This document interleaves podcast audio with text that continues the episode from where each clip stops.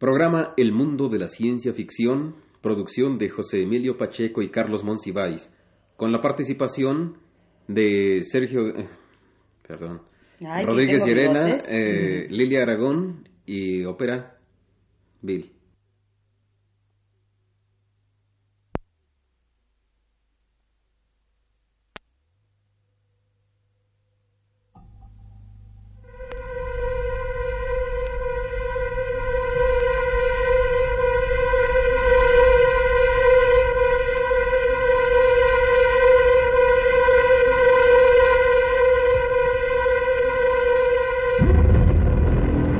Radio Universidad presenta el cuarto programa de su cursillo El Mundo de la Ciencia Ficción.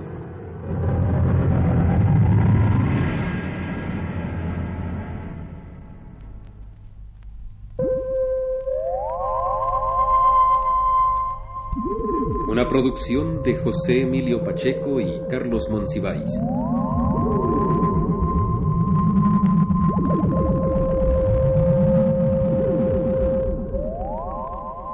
Por ser la ciencia ficción, en cada una de sus manifestaciones concretas, la aventura de la humanidad en general, y no de sus representantes individuales, y por así decirlo, género colectivo, uno de sus temas predilectos es la conquista de la Tierra.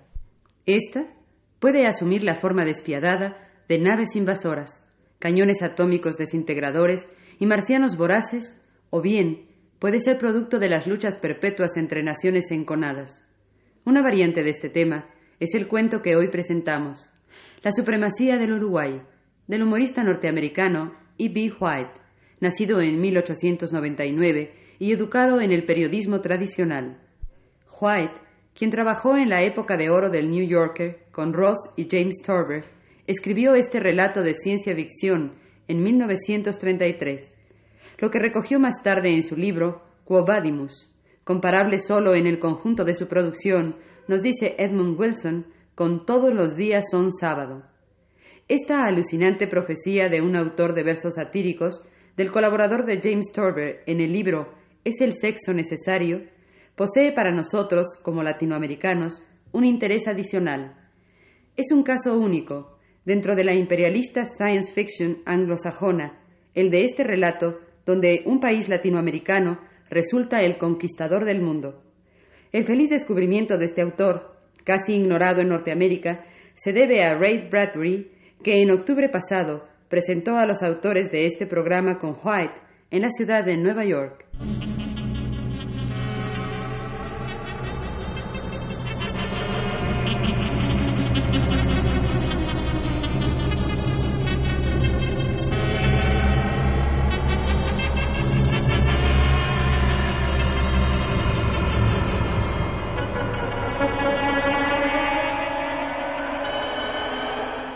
La supremacía del Uruguay.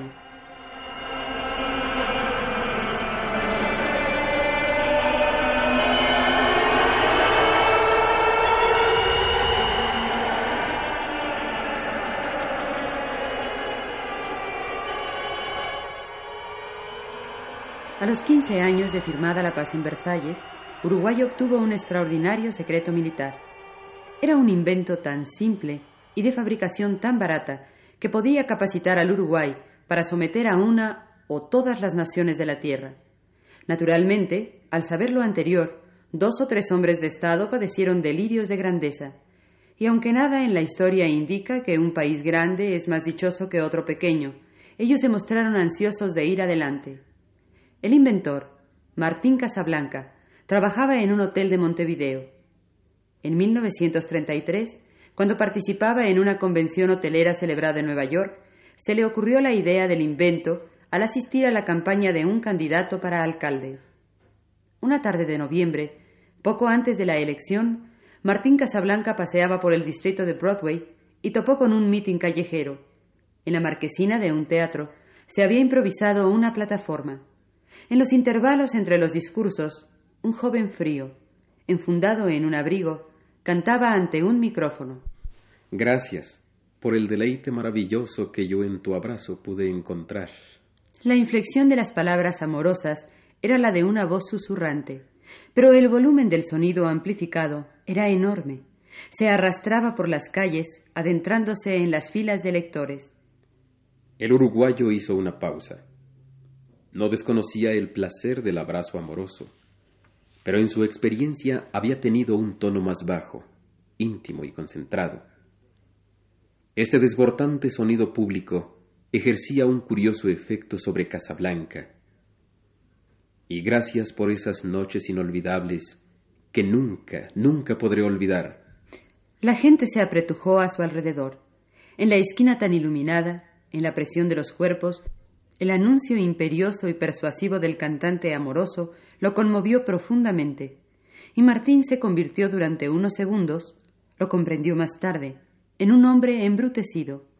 Las caras, los rostros enmascarados, el aire frío, las luces de neón, el vapor que se elevaba de la gigantesca copa del café A y P en las alturas de la calle 47, se añadían a su encantamiento y desequilibrio. De cualquier modo, cuando se fue alejando del Times Square y de los enormes sonidos ya debilitados del abrazo de amor, lo perseguía este pensamiento. Si el sonido de un canturreo tan suave, ligeramente amplificado, me sacó de quicio, ¿qué efecto me haría el escuchar un sonido mayor y muchísimo más amplificado? Casablanca se detuvo. Jesucristo, murmuró asustándose de su propio susurro, como si también lo hubiesen amplificado. Acariciando su proyecto, se embarcó a la tarde siguiente. Diez meses más tarde, había perfeccionado y entregado a su gobierno un aparato bélico único en la historia militar, un avión controlado por radio que llevaba un fonógrafo eléctrico con una trompeta retráctil de movimiento continuo. Casablanca había empleado los servicios del tenor más ruidoso del Uruguay, que grabó la musiquilla escuchada en Times Square. Y gracias, gritaba el tenor, por esas noches inolvidables que nunca, nunca podré olvidar. Casablanca logró amplificarla ciento cincuenta mil veces y arregló el disco de tal modo que la frase fuera infinitamente repetida. De acuerdo con su teoría, un escuadrón de aviones sin piloto, al diseminar ese sonido insoportable sobre territorios extranjeros, volvería inmediatamente loca a la población. Luego, y con toda calma, Uruguay podría enviar a sus ejércitos, subyugar a los idiotas y anexarse el país. Era una perspectiva de lo más prometedora. El mundo por entonces entraba en una fase nacionalista. Se había olvidado el cáncer increíble de la Primera Guerra Mundial. Los países se rearmaban velozmente.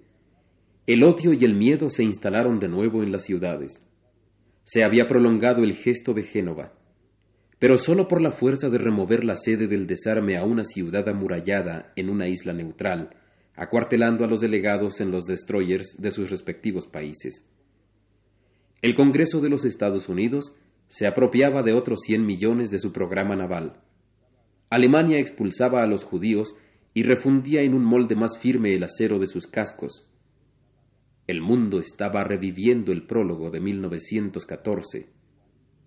Uruguay decidió que el momento había llegado y se lanzó al ataque. Por las noches, sobre los soñolientos hemisferios volaron rápidos y brillantes aeroplanos. Planearon sobre todo el mundo, excepto Uruguay, con un sonido sin precedentes, en el cielo ni en la tierra. El efecto fue el que predijo Casablanca. En cuarenta y ocho horas, la gente estaba enloquecida sin remedio, asolada por un estruendo no erradicable, los oídos destrozados, las mentes desquiciadas. No había defensa posible pues en el momento que se entraba en los límites del sonido, se perdía la razón. Y está probado que los locos son ineficaces desde un punto de vista militar. Una vez que habían pasado los aviones, la vida proseguía como antes, ahora más segura al desaparecer la razón. Nadie podía escuchar nada, excepto el ruido dentro de su cabeza. En el instante que la gente fue golpeada por el ruido, se produjeron algunos incidentes más bien risibles. Una señora al oeste de Filadelfia hablaba por teléfono con su carnicero.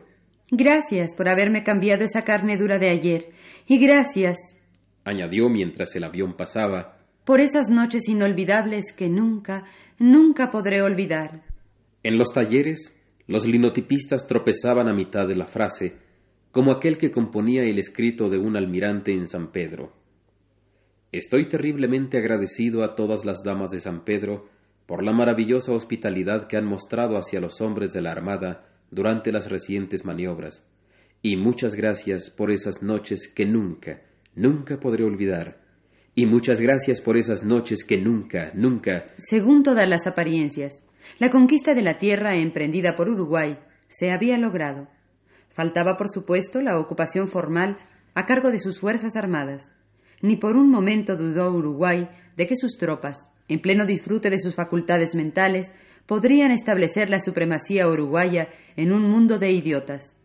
Al no tener más enemigo que la locura, la ocupación sería suavemente estimulante y disfrutable.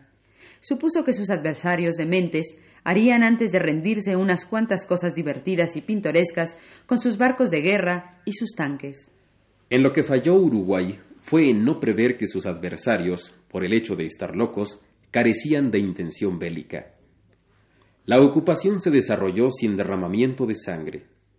Por ejemplo, un sector de sus tropas desembarcó en Nueva York y se acuarteló en el edificio de la RKO Radio, ya por entonces desierto, y no había nadie más conspicuo en la ciudad que los caballeros de Pitias. Uno de los barcos de guerra zarpó rumbo a Inglaterra, y tanto se encolerizó el almirante en jefe cuando ninguna embarcación hostil salió a desafiarlo, que envió un telegrama, por supuesto no captado en Inglaterra. Salgan y peleen, perros miserables. Era la misma historia en todas partes. Sus pobres súbditos no desafiaban la supremacía del Uruguay, que ciertamente era muy poco advertida. Territorialmente, su conquista era magnífica. Políticamente, un fiasco. En el mundo se le prestaba muy poca atención a los uruguayos, y estos, por su parte, estaban aburridos en casi todos sus territorios, sobre todo en Lituania, en donde no pudieron resistir. En todo el mundo los locos vivían felizmente como niños, con el viejo refrán sonando en sus cabezas, y muchas gracias por esas noches inolvidables. Billones habitaban felices en un paraíso de tontos. La tierra era generosa y había paz y abundancia. Uruguay contemplaba su vasto imperio y sentía que al incidente le faltaba autenticidad.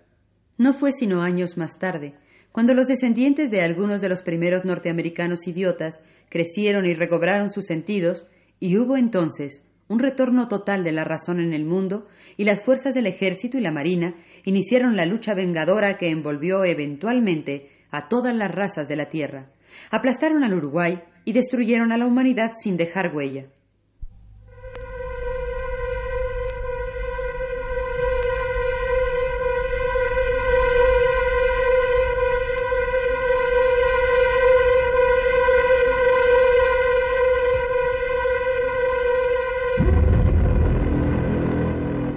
Radio Universidad presentó una emisión más de su serie El mundo de la ciencia ficción.